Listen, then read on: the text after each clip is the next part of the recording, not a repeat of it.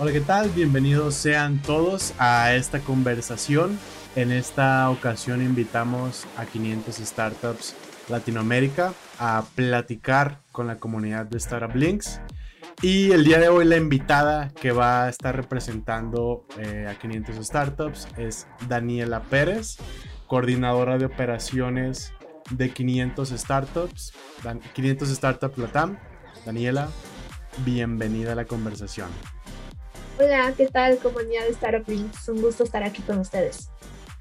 Muchísimas gracias Daniela por este tiempo. Sabemos que tienen millones de cosas por hacer más en este tiempo, que tienen justo pues convocatoria abierta, entonces muchísimas gracias. No, un placer. Va, pues para empezar e ir directo al punto, nos encantaría que comiences contándonos eh, acerca de ti. Primero, tu puesto, tus actividades y después si nos introduces de qué es 500 por si hay alguien que no conozca y pues lo que hacen prácticamente.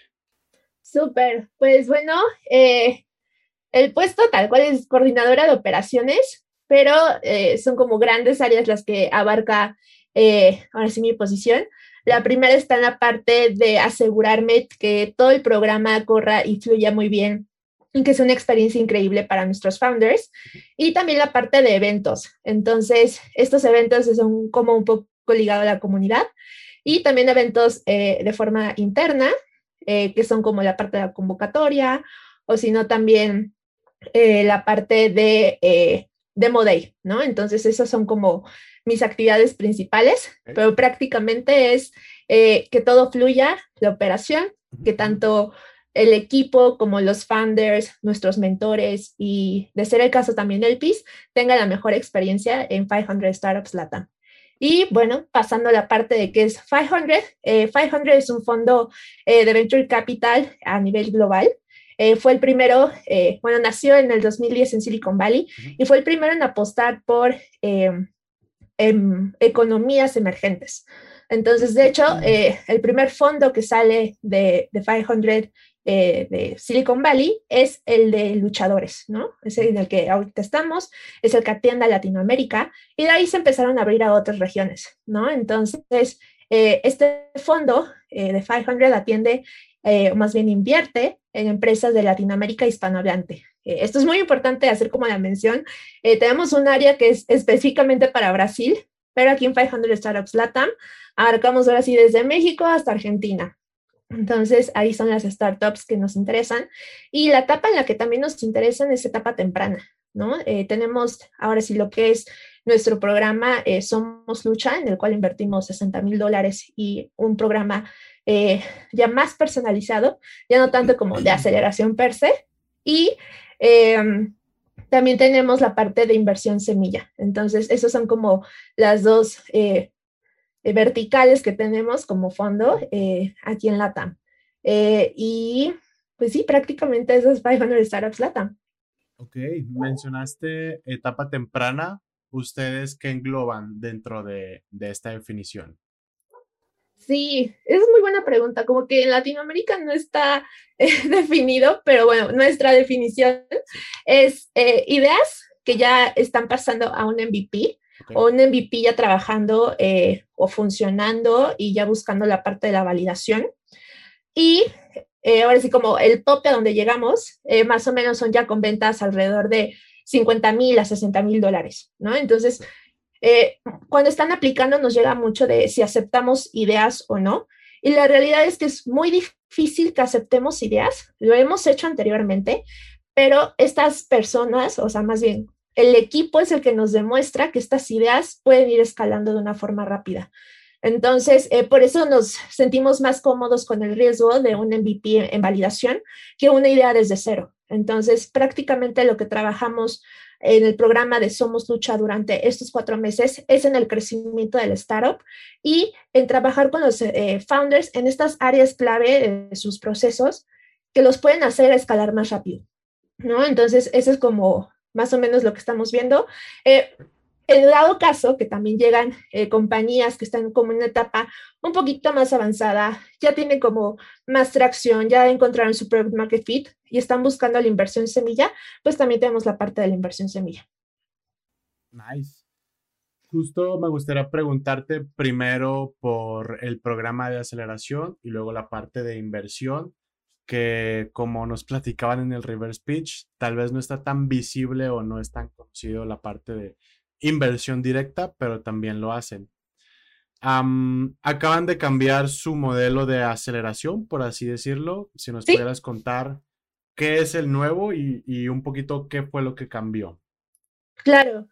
Bueno, eh, este cambio literal empezó con la pandemia, ¿no? Eh, tuvimos que pasarnos a fully remote y eh, de hecho el demo day de que fue el último batch que hicimos presencial se realizó en, en, línea, ¿no? Y dijimos, evidentemente, el 2020 no va a ser un año que podamos seguir invitando a los founders a que pasen cuatro cuatro meses en Ciudad de México para trabajar con ellos y fue ahí que hicimos eh, como un primer experimento, una iteración, porque pues también como fondo y como startup también hacemos estos experimentos.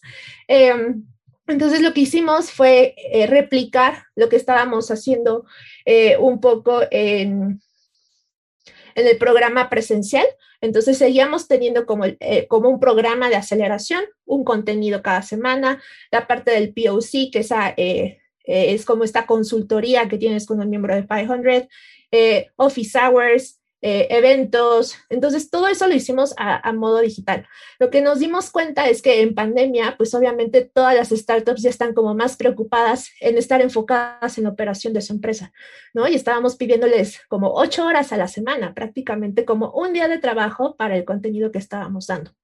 Em, entonces, a pesar de que nos fue muy bien en cuanto al NPS, hicimos como bastante seguimiento a cada semana, medíamos prácticamente todo y nos dimos cuenta que donde más ayudamos a los founders es en la parte del POC, de la asesoría personalizada, de estar con ellos platicando cada semana cuáles son sus retos, cuáles son sus necesidades, cómo podemos ayudar nosotros. Eh, entonces decidimos prácticamente todo el contenido curricular que suele haber en las aceleradoras, lo quitamos decidimos ahora sí, en lugar de general a particular, enfocarnos más a particular e ir viendo contenidos que fueran funcionando para todos y bajo demanda.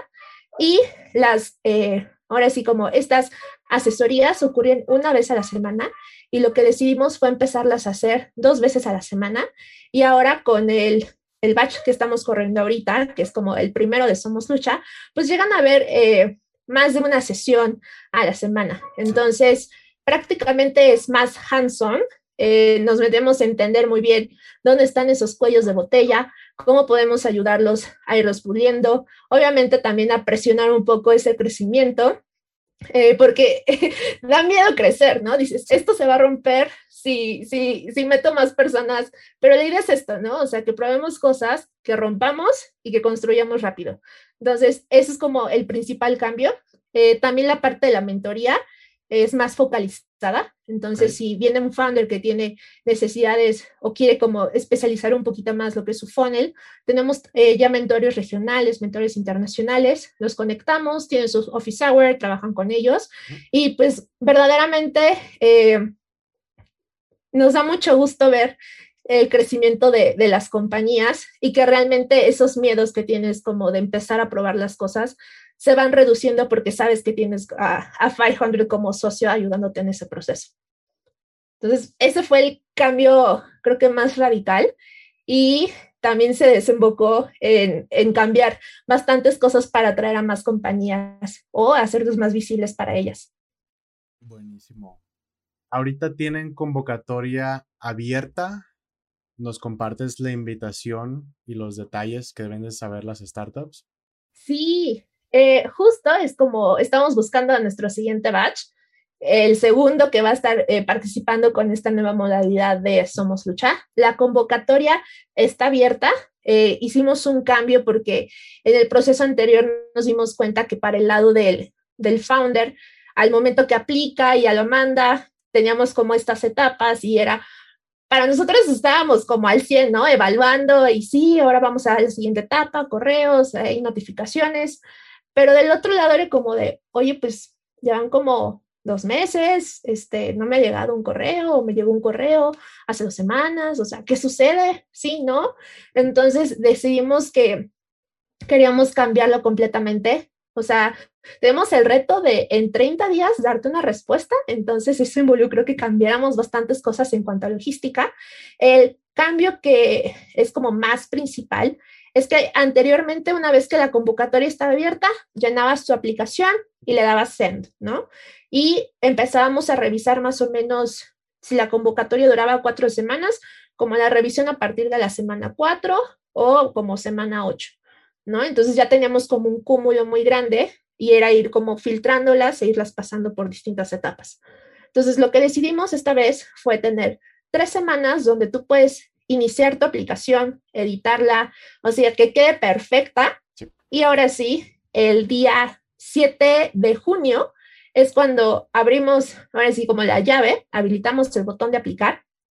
Y ahí es cuando también el equipo de inversión comienza a revisar las aplicaciones. Entonces, eh, igual, en lugar de hacerlo por etapas, como ir moviendo eh, el funnel, lo que hacemos es que cada uno vive su propio proceso, ¿no? Entonces, por ejemplo, Israel, si tú eres de los primeros en aplicar el día eh, lunes 7 de junio, llegar tu, así conforme vayan cayendo, se irán revisando y si, ahora sí, el equipo de inversión es atractivo, inmediatamente ya te va a decir, ah, tengamos una primera entrevista.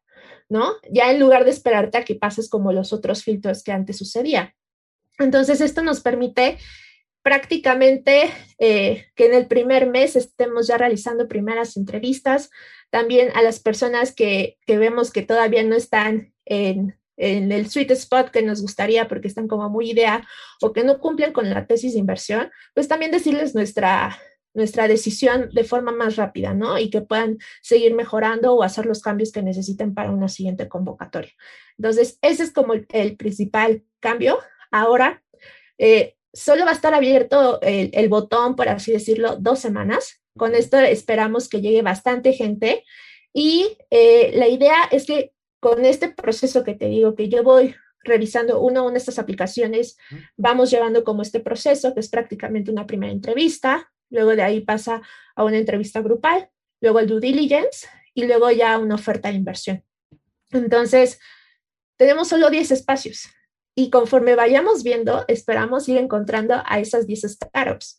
Entonces, eh, por eso es que invitamos a que todos en la primera semana o al, el mismo 7 de junio, aunque se trene la plataforma, este, envíen su aplicación, ¿no? Eh, y si eres como de los últimos o de que aplican en el segundo eh, o un poquito más tarde, eh, cabe la posibilidad de esto, ¿no? Que justo que veamos ya 10 compañías antes que tú, les hayamos hecho la oferta de inversión antes que a ti y que pues aunque esté muy bueno, pues lo vimos primero, o sea, ya lo vimos tarde, ¿no? Entonces la invitación va a ser a que apliques a la siguiente. Eh, vamos a tener un periodo como potencial de una tercera semana pero esta realmente esperamos no abrirla porque confiamos en que la comunicación que estamos haciendo y incentivando con esto un poquito de urgencia de que si no aplicaste de los primeros, pues puede que, ahora sí, tu fila, tu lugar en la fila eh, se va haciendo más largo y ya no alcanzas lugar, ¿no? Como lo pasó con, con el Cruz Azul y los boletos, ¿no? Entonces, no le voy al Cruz Azul, pero una amiga me, me, contó su tragedia, este, que estuvo ahí en la fila parada, llegó su turno y ya no había lugares. Prácticamente va a suceder eh, lo mismo con, con, esta convocatoria. Buenísimo. Sí, vi unos buenos memes respecto a ese tema. sí, dolió bastante para muchos. Eh, y bueno, en cuanto a quién puede aplicar, eh, como ya lo habíamos mencionado, nuestra tesis de inversiones son eh, etapa temprana y que sean empresas tecnológicas o que usen el Internet para escalar. No importa la industria, o sea, en esa cuestión eh, nos encanta ver de todo y pues si se dan una vuelta a nuestro portafolio, pues pueden ver que invertimos desde fintech hasta e-commerce, wellness, logística, educación, y muchas otras y esperamos que se sumen más, más categorías a nuestro portafolio. Buenísimo. Mm, me gustaría preguntarte, además de aplicar, que pues es obviamente la, respuesta natural a la pregunta que te voy a hacer, ¿cuál es la mejor manera de establecer una relación con ustedes? O sea, aparte de aplicar. Ok. esta es muy buena. Y de hecho, o sea, sí es primero aplicar, aunque seas idea y las probabilidades no sean como tan altas de, de que quede seleccionado, nos permite iniciar una conversación. Entonces, aunque pareciera un poco difícil, el equipo de inversión sí, sí recuerda las startups, o sea, sí recuerda los proyectos, sí recuerda los nombres. Entonces, ese es un buen primer touch point. Y también, en dado caso de que no lleguen a ser seleccionados, les dejamos nuestro correo para recibir updates, ¿no? O sea, cada cosa nueva que hagan, nos las pueden enviar. El equipo de inversión lo trae en track porque ese también es nuestro trabajo. Encontrar empresas en donde invertir es nuestro trabajo. Entonces, eh, creo que eso es muy bueno y, nutre demasiado y nos da mucho gusto que empresas que a lo mejor no decidimos no invertir en esta ocasión, nos sigan manteniendo eh, comunicados de sus avances a través de, estos correos. Eh, entonces creo que eso es súper valioso, ¿no? O sea, con estos correos de updates ayudan bastante y también, regresando un poco a la parte de la de la convocatoria y de la aplicación, tenemos la oportunidad de saber eh, cuando aplicas, y ya lo has hecho anteriormente, cómo ha ido avanzando tu, tu, startup, ¿no? Entonces, algo que para nosotros es muy valioso en, en los founders es justo esa capacidad de ir avanzando en poco tiempo, porque de programa a programa son alrededor de cuatro a, bueno, convocatoria en convocatoria son alrededor de seis meses, cuatro meses. Entonces, demostrarnos que estabas en punto A y que llegaste hasta punto B, C, D, F, G, o sea, para eso nos emociona bastante y nos dice que tienes un equipo capaz de, de ejecutar de forma rápida. Eso es como, creo que las dos verticales. Eh, pero creo que en esta etapa, en cuanto a Somos Lucha, nos fijamos mucho en, la aplicación, si has aplicado anteriormente y la comunicación que has tenido con nosotros a través de estos updates, ¿no? Buenísimo. O sea, literal, tal cual como se tiene un investor newsletter, agregarlos también ustedes ahí, ¿cierto? Así es. Sí, y cualquier update, o sea, que sea relevante y, y, que nos emocione o que también te emociona a ti, este, eso también es muy interesante de compartir. Bien, ¿Hay algunas maneras para no acercarse ustedes o, o más bien qué errores no cometer si se quieren acercar a ustedes? Mm. O cosas que digas, eviten por favor hacer esto. Ya, la, creo que el número uno es la parte de la honestidad. Eh, al ser, eh, al ser socios, prácticamente al invertir en ti, estamos creando una relación. ¿No? Entonces queremos que esta relación sea lo más honesta desde, desde el inicio. Entonces, ah, muchos eh, cuando están llenando su aplicación, si es que no tengo esto, y así como que son números chiquitos, este, pero no importa que sean chiquitos, si es lo que es, compártelo, ¿no? O sea, porque la finalidad de nuestro programa y de nuestra relación como socios y, y de 500 es que tú tengas éxito. Entonces, ¿cómo podemos ayudarte si no tenemos los números reales, si no nos estás diciendo la situación real. Y de hecho hay una, hay una parte en la, en la aplicación que es como de, ¿qué es tu reto actual? ¿no? O sea, ¿qué es lo que estás viviendo ahorita que te encantaría que te ayudáramos a resolver? ¿no?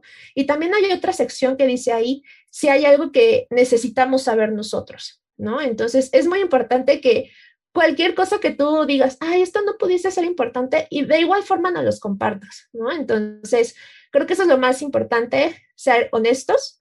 Eh, igual, eh, dicen, se tiene esta creencia de que si tienes socios, eh, también vas a tener puntos extra. Entonces, hemos tenido situaciones en las que realmente ni siquiera son como socios, es más bien como el empleado, pero lo subieron a founder.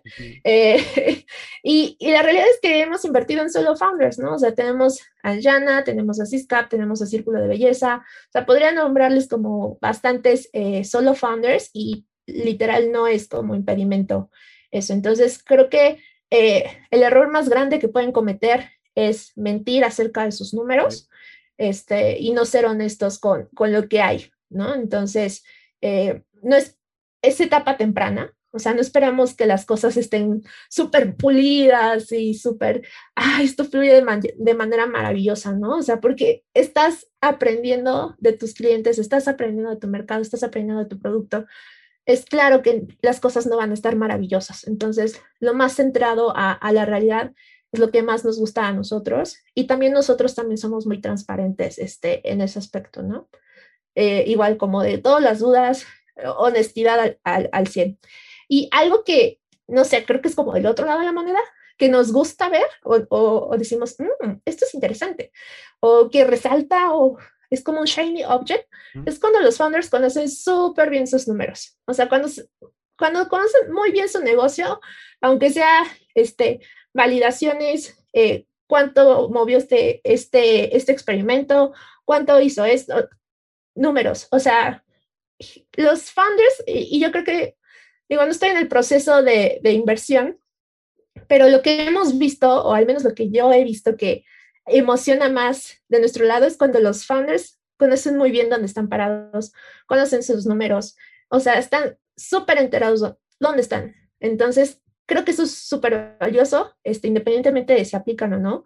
Como founder, que conozcas muy bien tus números, suma muchos puntos. Y también creo que la conversación, si es que ya pasan como a, primera entrevista, eh, entrevista grupal y demás, o sea, saber que tienes toda esta información y puedes darnos ese contexto que necesitamos eh, para evaluarte, es lo, que más necesitamos o, lo que más nos gusta ver de, de los founders. Bien, muchas gracias por la recomendación. Justo platicamos con Andrea la semana pasada. Eh, nos contó ahí un poquito de su, su experiencia y como nos contaba como el contraste que en su momento tuvo de que, oye, pues tu proyecto está o muy mal, o oye, esto está maravilloso, interesante. Ya pasando como a algo más aparte de, de 500 startups, el programa, ¿qué opinión tienes tú acerca de en general en la TAM, las startups y el ecosistema? O sea, ¿cómo vamos o cómo crees que vamos desde su perspectiva que pues tienen esta bueno, en este caso es la pregunta de ese tip, pero no sé si también nos puedes compartir como su perspectiva más como 500, que pues teniendo tantas locaciones alrededor del mundo.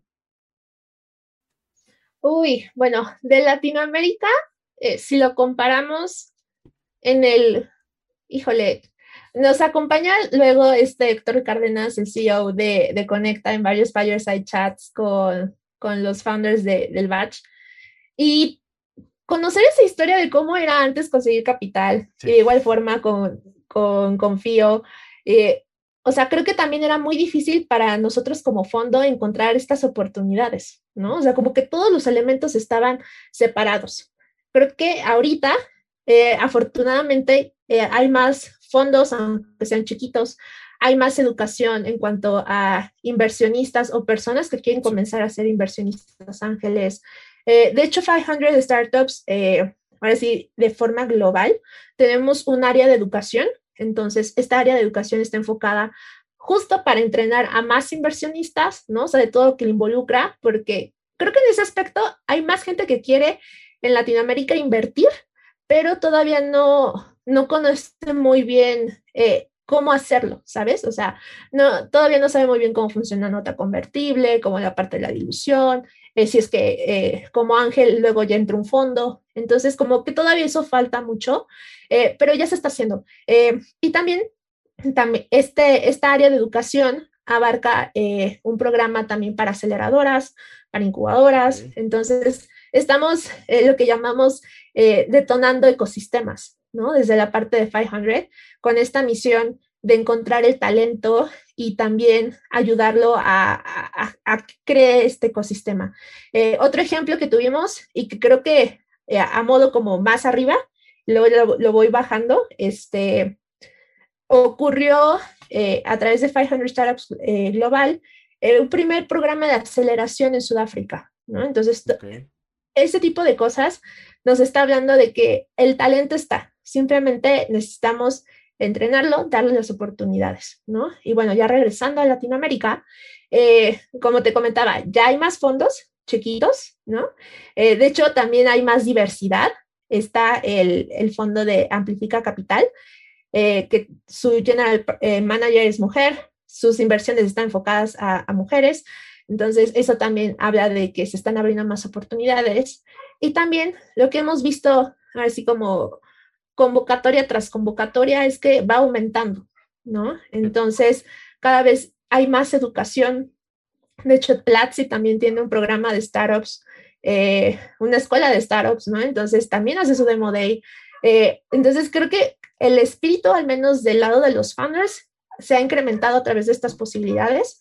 Creo que la parte de, de poder todavía inyectar más capital, vamos avanzando lento, pero seguro. Ya hay más unicornios, al menos ya en México hay dos, ¿no? Así como de, sí, ya, Bitso, Kavak.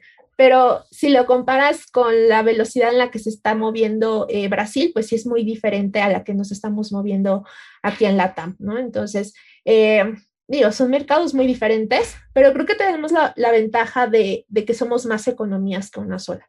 Entonces, hay mucho por explotar, eh, hay mucho interés en México, pero, y, eso es algo que, que, estábamos discutiendo una vez, ¿no?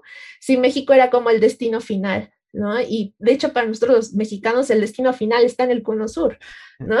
es, poder llegar eh, hasta Buenos Aires, ¿no? Eh, pero en cuanto a oportunidades, siento que hay bastantes, hay más convocatorias de más industrias, más alianzas, eh, alianzas para detonar estos emprendimientos o apoyarlos eh, con sectores más eh, específicos o estratégicos, pensando, por ejemplo, en, en Finovista o también en un programa que sacaron con Visa, no recuerdo quién más, pero para empresas Actec, ajá, Village Capital. Entonces, como que los que iniciamos nos estamos reforzando, este, pero también estamos viendo de qué forma podemos colaborar.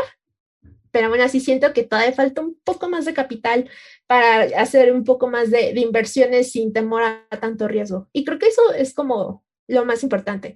Aún hay un poquito de, de miedito en, en algunos inversionistas en dar el dinero, es de, híjole, pero pues así es el venture capital, ¿no? O sea, estamos en una industria de riesgo, estamos apostando por encontrar esa compañía que haga estos retornos increíbles, ¿no? Y que, eh, pues prácticamente es entender el, el, el, mundo del venture capital, ¿no? Tanto también para los founders, ¿no? Eh, creo que eh, esto sí es como muy personal. entre más nos eduquemos nosotros, entre más también se eduquen eh, más personas, vamos a poder entender cómo estas implicaciones, los términos, y va a ser como más natural. Y al momento en que tú entiendes esta industria, baja el riesgo, ¿no? O sea, siempre te dicen, no, no inviertas en algo que no entiendes. Entonces, la invitación es, entendamos cómo funciona el venture capital, entendamos cómo es la, el riesgo de una startup para irnos quitando el miedo e invertir más. Sí, que justo comentabas que ustedes hacen un proceso inclusive de due diligence, ¿no? Porque no nada más es, ah, pues sí, pásale al programa, sino voy a poner dinero en una entidad legal. Ahí me gustaría preguntar, aprovechando eh, que hablamos de esto, como es mejor para ustedes que la empresa esté en Estados Unidos o en su país de origen, considerando que pues invierten en la región. Si tú entras a la página de aplica.500.co, diagonal términos, vas a poder ver que las empresas que nosotros preferimos invertir sí deben de estar eh, constituidas en Estados Unidos, ¿no? Eh, esto no quiere decir que tu operación tenga que estar allá, ¿no? Entonces, eh, por ejemplo, un, Alter State, ¿no? O sea, Alter State es una empresa en República Dominicana, él está sitiado allá, la, entidad en la que invertimos es una que se realizó en Estados Unidos y es la holding, ¿no? Esa es como la, nuestra forma de, invertir. Entonces, realmente no, no importa mucho en, el país donde estés localizado. Lo que sí es que eh, para realizar la, la, inversión de una forma más sencilla, hemos visto que hacerlo con una Delaware C Corp es muy sencillo, ¿no? Una nota convertible, pasos más sencillos y la inversión está hecha. Eh, hemos tenido, al menos en México, antes ya aceptábamos la parte de, de la SAPI, pero eh, hubo unos cambios ahí fiscales que no lo hicieron como tan atractivo eh, para nosotros como fondo. Entonces siempre estamos empujando a que sea con entidades que sabemos cómo es su regulación, que sabemos cómo funcionan, que es muy, muy claro, muy transparente, ¿no? Este, tanto para ustedes como para nosotros y también eh, se ha hecho como, como un poco el estándar entre los fondos es ya invertir ya sea en Delaware C Corps o en el LLCs o en alguna otra entidad que, que sea como más formal, ¿no?